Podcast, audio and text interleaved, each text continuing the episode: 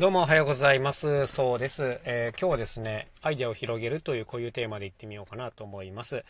あの、ほんとね、すいません。鼻につく話かもしれないんですけど、結構ね、あの、毎日楽しいんですよ。あの、いろんなとこで演奏させてもらって、で、演奏がない日はですね、事務所でいろんなこう自分の作りたいものを作ってるっていう感じで、まあ大変充実しておりまして、りがたいなという感じではあるんですよ。で、作りたいものたくさんありますし、やりたいこともたくさんあるんですけど、なんかですね、こう、いい日が続いてるとですね、自分の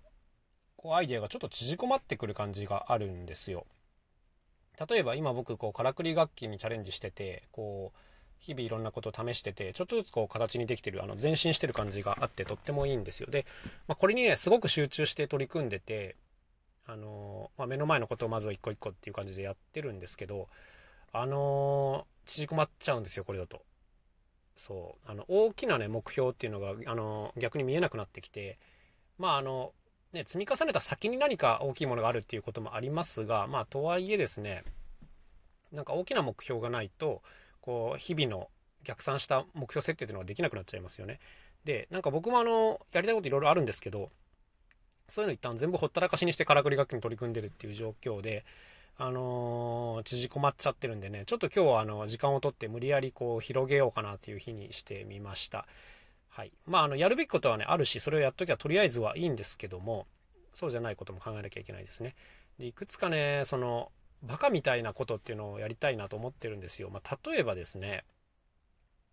こう、場所を持ちたいなと思ってるんですよね。場所。場所といってもいろいろありますよ。あの、お店であるとか、そうですね、オープンスペースでもいいんですけども、まあ僕がやりたいのはこの、まあ、楽器博物館みたいなやつですね。こう人が遊びに来れる、で体験して鳴らせるこう楽器博物館、まあ美術館みたいなもんですかね。まあ、こういうのがね、やりたいなとずっと思ってるんですよ。で、前からこう場所を借りたりしてやる楽器店っていうのは、あの、経験があるんですけども、基本的にこう常設でやりたいなと思ってるんですけど、これですね、当然やろうとすると、あの、アホみたいにお金かかるんですよね。そう。じゃあその、まず、家賃とか建物代どうすんのっていうところからスタートして、で、借りてやるのか、あの、建ててやるのかわかんないですけども、まあ、どちらにせよですね、もう簡単にこう、数百万から数千万円っていうのがかかる金額になってきてしまいますよ。あの、人生かけなきゃいけないわけですね。でもね、やりたいんですよね。これがやっぱ一個の夢ですね。うん、なんかあの、全然できそうにないから夢なん、夢っていうふうに思うかもしれないんですけども、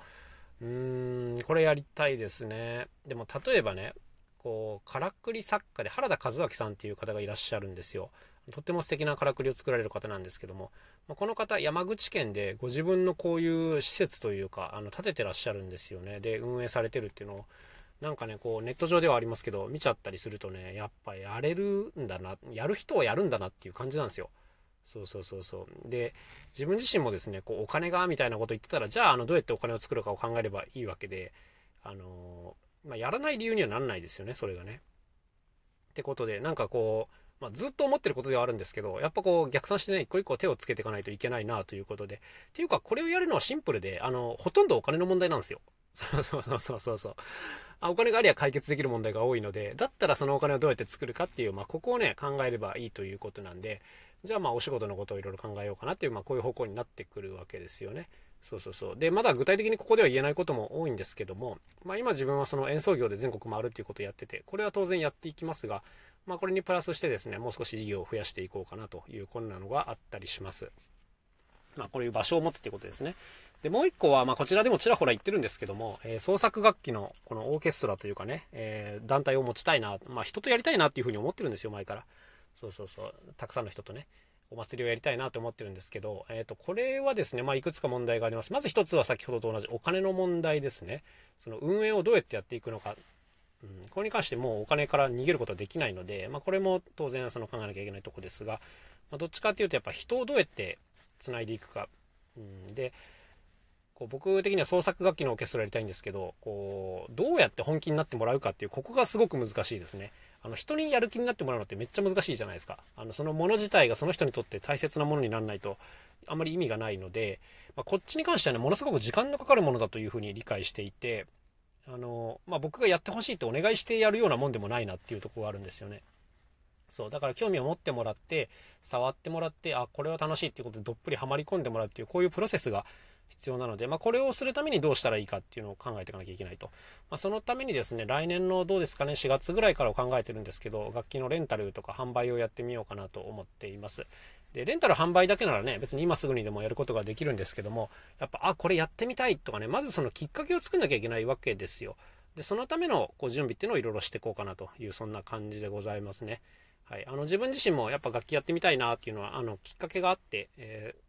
手を出したっていうところがありますよね。で、そこから手を出しやすいところからやっていくみたいな、こういう段階というか、ハードルというか、こういったものも上手に設計しないと、あの、途中でね、うわ、めんどくさいやめようとかね、うわ、大変すぎるやめようってなっちゃうとね、あの、なかなかその、ルートも途切れちゃいますから、まあ、こういうのも上手に考えておかないといけないなということですね。はい。まあ、まずこの2つが自分にとっては大きいですね。あの、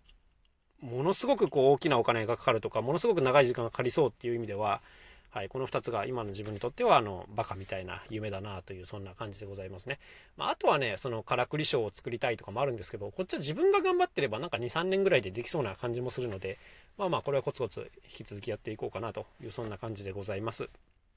まあ、なんかね、こうよく言うんですけど、人間未来が見えるとつまんなくなるっていうのがありますよね。例えば1年後、もうこうしてるだろうとか、10年後は多分こんな感じになってるだろうって、分かっちゃうとつまんないっていうのがありますよね。だからなんかこうう、分かんない方がやっぱりね、楽しいなとは思うんですけど、まあ、そのためにはね、こういうたまに、こう、頭の枷を外して、あの、アホみたいなことを考える。で、そこからこう、それをどうやったら実現できるかっていうことに逆算するっていう、こういうことやんなきゃダメだなという、そんな日でございましたね。はい。というわけで今日も一日頑張っていきましょう。また明日お会いしましょう。さようなら。そうでした。